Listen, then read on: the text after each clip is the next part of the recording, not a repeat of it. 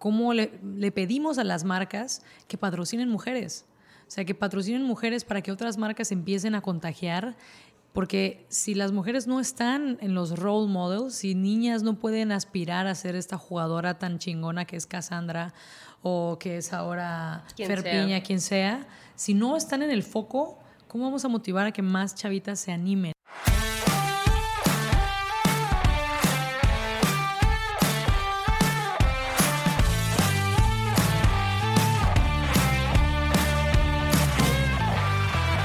Hola a todos, ¿cómo están? Estás escuchando Imbatibles, el podcast que busca motivarte mediante las historias y experiencias de aquellos que revolucionan el deporte.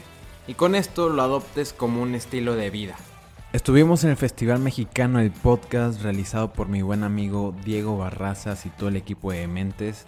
Gracias a esto prepararon un pequeño estudio y tuvimos la oportunidad de platicar con un par de mujeres chingonas como Diana Orozco y Andrea Rioseco de Ellas Ahora Podcast. Ellas Ahora cuenta historias de mujeres referentes en sus distintas áreas como el deporte, artes, tecnologías, emprendimiento y muchas otras.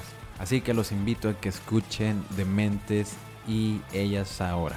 Yo aproveché para hablar con Diana y Andrea sobre el deporte, los retos de entrevistar deportistas y quiero avisarles que el lugar donde se realizó el festival pasaba un poco el tren, así que si escuchan el tren en el fondo, están avisados. Espero que disfruten el episodio. Yo soy Ariel Contreras y esto es Imbatibles.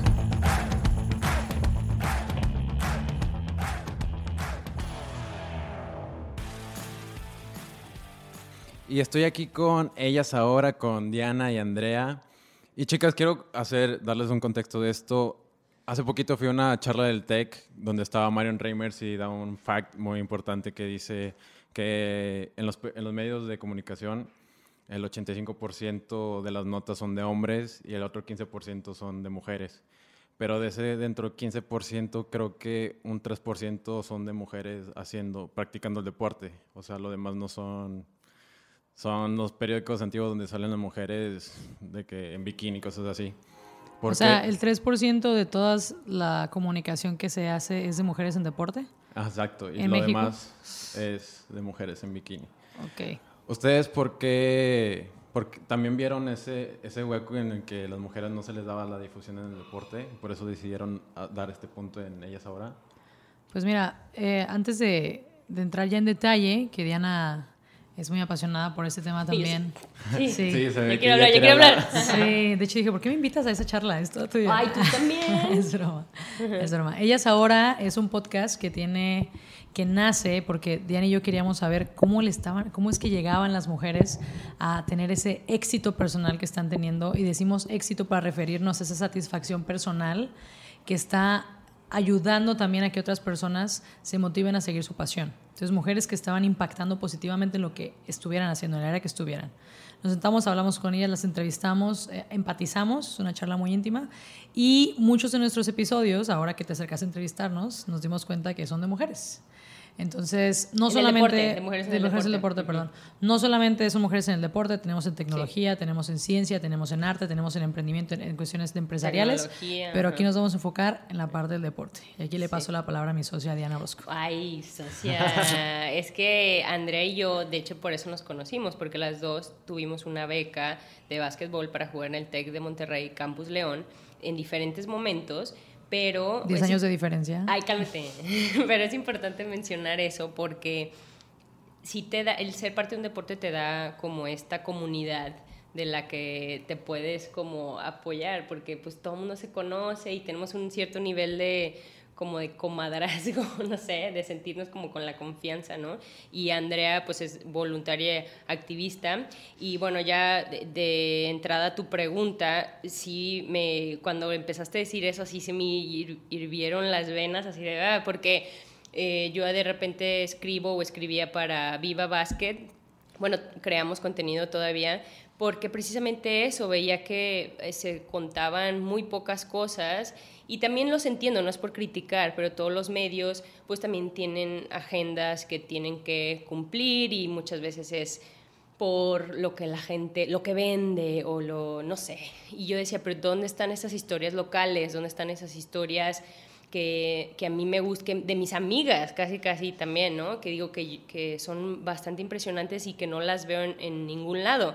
Entonces ahorita que dijiste que no se les da el espacio, entonces es un, es una, como un verbo pasivo, ¿no? De darnos no, ¿por qué? Tenemos que tomarlo, o sea, no nos das nada, o sea, nosotros también tenemos que tomar esa decisión de crearlo, porque también, ¿qué tal si sí se nos da mucho espacio, pero no nos gusta cómo se menciona, uh, como, como lo que hablas del bikini, así me re grosería, grosería, cuando salen las locutoras, en, no sé, en canales, ajá, apretado o así, y, o sea, todas estas cosas que se cree que eso es lo que vende, o también cuando se cree que, ah, el deportista es machorro, o sea, todas estas como preconcepciones es como, pues, nos molesta o me molesta y por eso decimos, bueno, vamos a contar más. Y el podcast es un formato ideal porque puedes profundizar.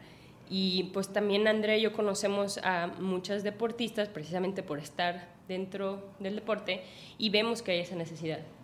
También cuando iniciamos el podcast estaba a punto de llegar a su cúspide el profesionalismo en el deporte. Entonces Diana, ella fue jugadora de básquetbol profesional, todavía cuando quiere regresa. Eh, pero sí, entonces, y también empezó el boom del de, de fútbol, de las mujeres incursionando, exactamente, las mujeres incursionando en esta parte profesional. Entonces, conocíamos a mucha gente que estaba ahí y empezamos también a querer saber y a visibilizar los retos que se estaban teniendo en la industria para las jugadoras.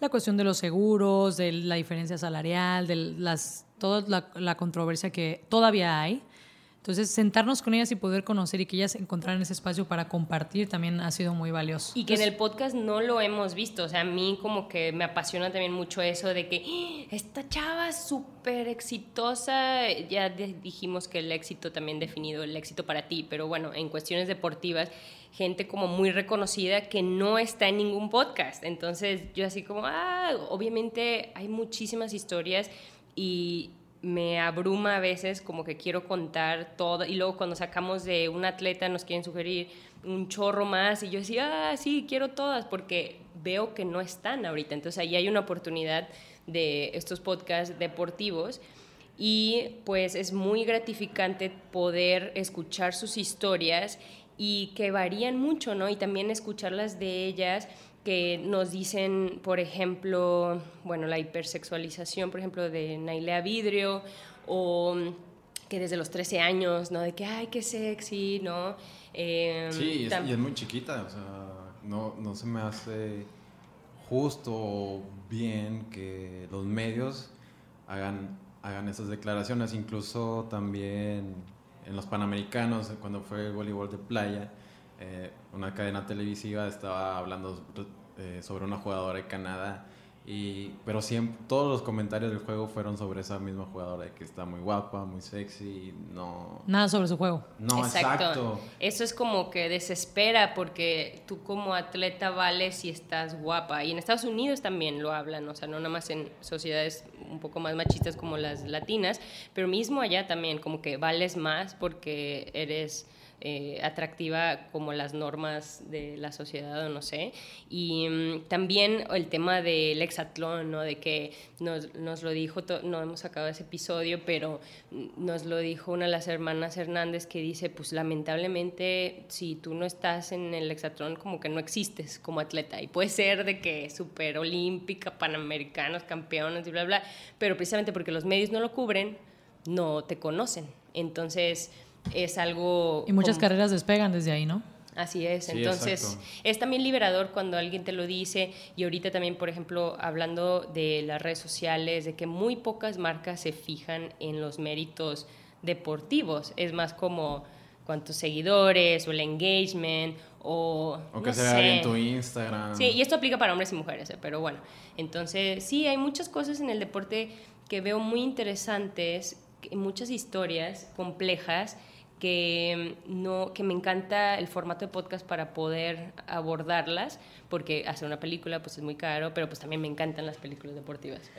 Otra cosa también para ellas ahora que le trae muchos beneficios de entrevistar a mujeres en el deporte es que la historia del deporte es una historia de disciplina. la historia de una mujer en el deporte es un resultado de disciplina, de hábitos, de pasión y de chingarle. Entonces, nosotras en ellas ahora lo que queremos es conectar con otras mujeres para que se pongan pilas y actúen y lo saquen. Entonces, el deporte es un ejemplo de esto, porque todas las deportistas que entrevistamos empezaron con un sueño, tuvieron miedo, dudaron, se quisieron echar para atrás, lo sacaron adelante, entrenaron, entrenaron, entrenaron, entrenaron, nadie creyó en ellas y ahora creen en ellas y ahora son. Entonces, esos son los ejemplos que nosotros queremos traer. Entonces, el deporte nos permite un escenario donde cualquier mujer se, ve, se siente identificada porque hubo un reto, hubo miedo, pero con mucha pasión atravesó y ahora está consiguiendo los resultados. Que es como, no nada más es para deportistas, sino como las lecciones de un atleta aplican para alguien que no tiene nada que ver con el deporte. Sí, claro, yo siempre digo que el deporte es un reflejo de, de la vida misma, o sea, te caes, te levantas, te vuelves a caer, te levantas y ya consigues lo que tú quieres. La resiliencia. Exacto. Eh, pasando así rapidita a otra, otro tema que quiero abordar es qué retos han tenido ustedes al contactar con las deportistas, las atletas.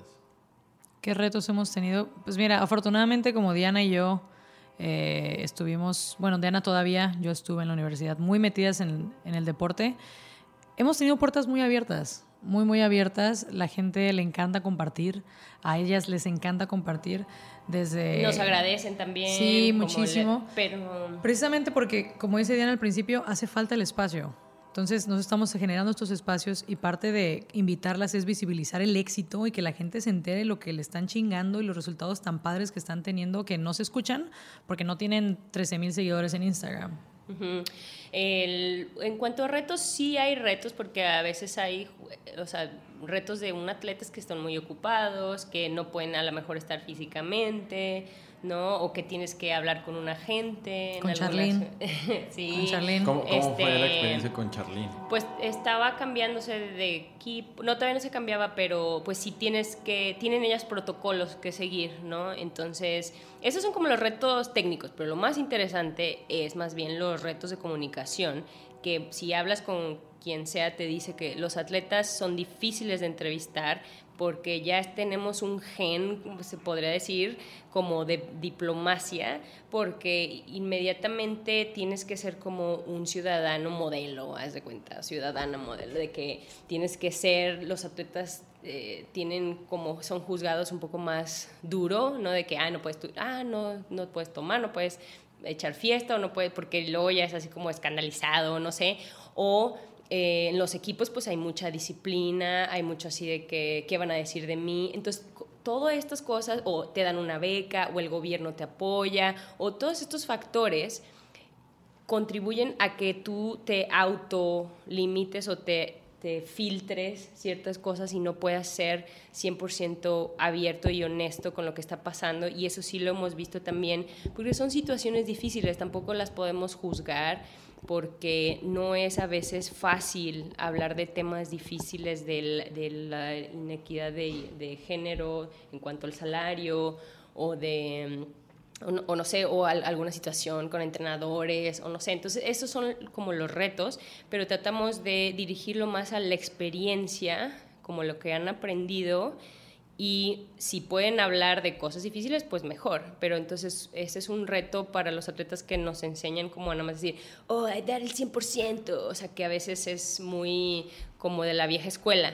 Pero ahorita ya veo cosas diferentes que ya se puede abordar como desde otra, desde otra manera, un poco, pues sí, más moderna, porque a veces me choca que los atletas son como muy del ejército, así de... Uh, uh, uh, eh, eso que mencionas es como que ya como que los atletas se ven más humanos, ¿no?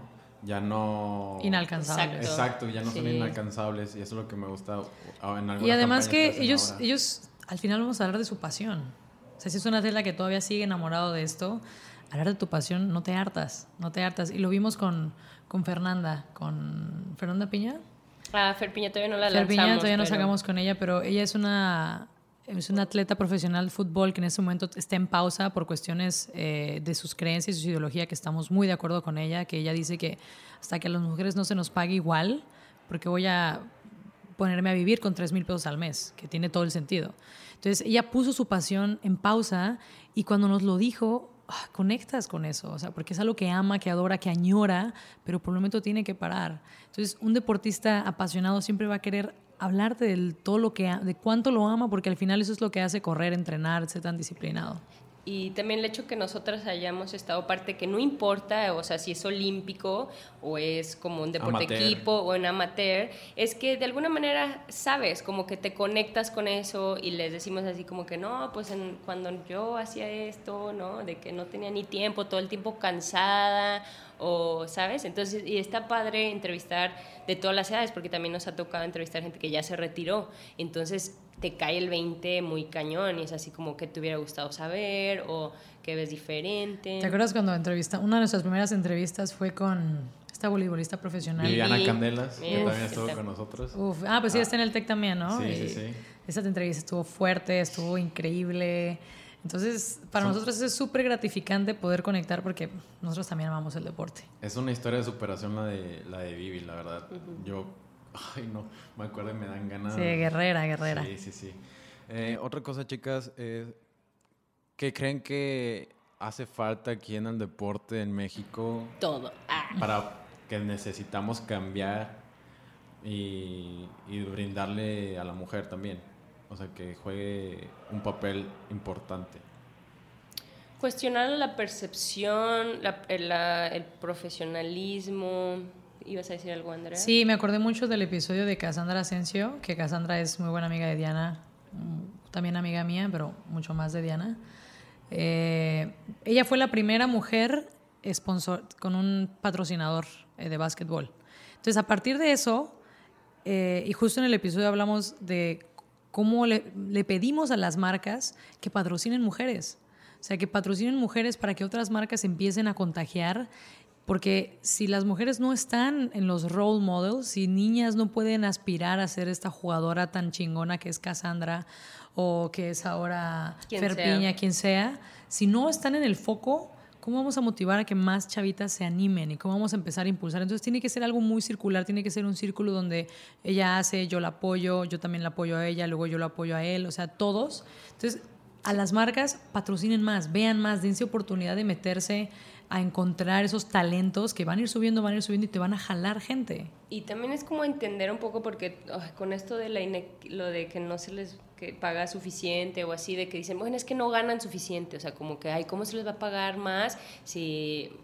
Que, que dicen prácticamente que el fútbol femenino es llamativo, que el deporte de mujeres no es llamativo, ese es por el lado... Sí, o impresionante, o no sé, pero a ver, es 2019, ya casi 2020, o sea, por favor, eh, salgan de su, o sea, todo mundo, es, por, es, es buen negocio, o sea, ni siquiera es caridad, es como tú te ves mal si no pones atención en esto y si tus hijas o tus primas, o sea, algo va a pasar que... Y también que creo que no podemos comparar el básquetbol de hombres y mujeres. O sea, no se puede. Ni el fútbol, ni nada. ningún deporte. No, es cuestión de es diferente. Y yo me acuerdo de mi entrenador que le encantaba, él se sentaba a ver eh, el básquetbol femenino universitario de Estados Unidos por el orden, la defensa, la técnica, o sea, el nivel que se encuentra. Y él decía, lo prefiero más que la NBA porque la NBA es pura faramaya. O sea, entonces tiene cosas muy positivas también que creo que no nos podemos sentar a comparar.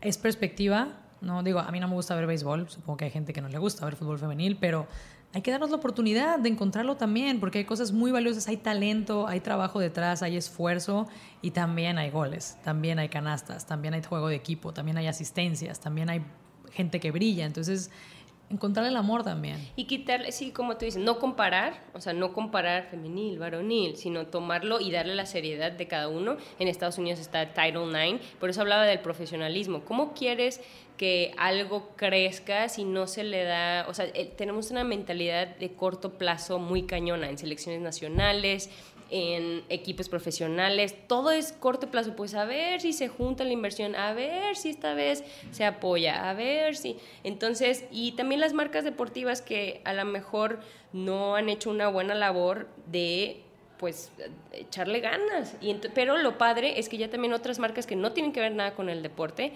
están invirtiendo. Y eso debe ser porque estás promoviendo valores de la sociedad, ¿no? Que es importante tener, como dice Andrea, estos role models como para que te sientes que tú también, si lo ves, tú también puedes hacerlo. Empatizas. Y también algo que mencionábamos en episodios también es la importancia de que entre mismas mujeres deportistas nos echemos la mano. Sí. O sea, Tan siquiera en el fútbol, me acuerdo que no recuerdo con quién, con, con quién hablábamos. Decíamos, es que no se habla de cuánto gana cada quien. Yo no sé cuánto gana mi compañera, yo no sé cuánto gana ella, yo no sé cuánto le pagaron a ella, yo no sé qué prestaciones tiene. Hay que hablar. Por si no nos ponemos de acuerdo, sí, y con toda razón. O sea, hay gente con muchos ovarios como Fer Piña eh, que dijo, yo no voy a ser parte de esto, y hay gente que no le queda de otra, que también se entiende. Entonces hay que empatizar, hay que ponernos en los zapatos de las otras, pero también hacer mucho equipo para juntar más marcas, para traer más jugadoras, para pedir más, para que sean más equitativos. No solo es papel de las marcas, no solo es papel de hombres, también como mujeres necesitamos unirnos para hacer esto todavía que tenga más impacto. Muy bien, chicas, este, ya para, para cerrar, ¿qué aprendizaje les ha dado entrevistar a mujeres tan chingonas en el deporte? Extraño el deporte. A mí, que la pasión mueve masas. O sea, de verdad, ellas, solo porque lo aman con, digo, lo aman con todo su corazón, porque ponen todo ese empeño, están rompiendo límites mentales, límites físicos, límites sociales. Entonces, la pasión mueve masas. Eso para mí es lo que me encanta entrevistar deportistas. Más bien es la satisfacción, estoy muy agradecida, más bien la satisfacción de que te quieran compartir cosas difíciles, con la esperanza de que le sirva a alguien, eso es inspirador también, como ese compartir, como dice Andrea, si todas juntas nos echamos la mano y no vernos como competencia, ¿no? Con que a, que a veces somos competencia, especialmente en atletas, pero para este tema pues hay que unirnos y pues te agradecemos mucho que podamos hablar de esto y espero seguirnos encontrando. Claro que sí, muchas gracias chicas. Verdad disfruté mucho esta plática y bueno, a seguir disfrutando del Festival del Podcast Mexicano.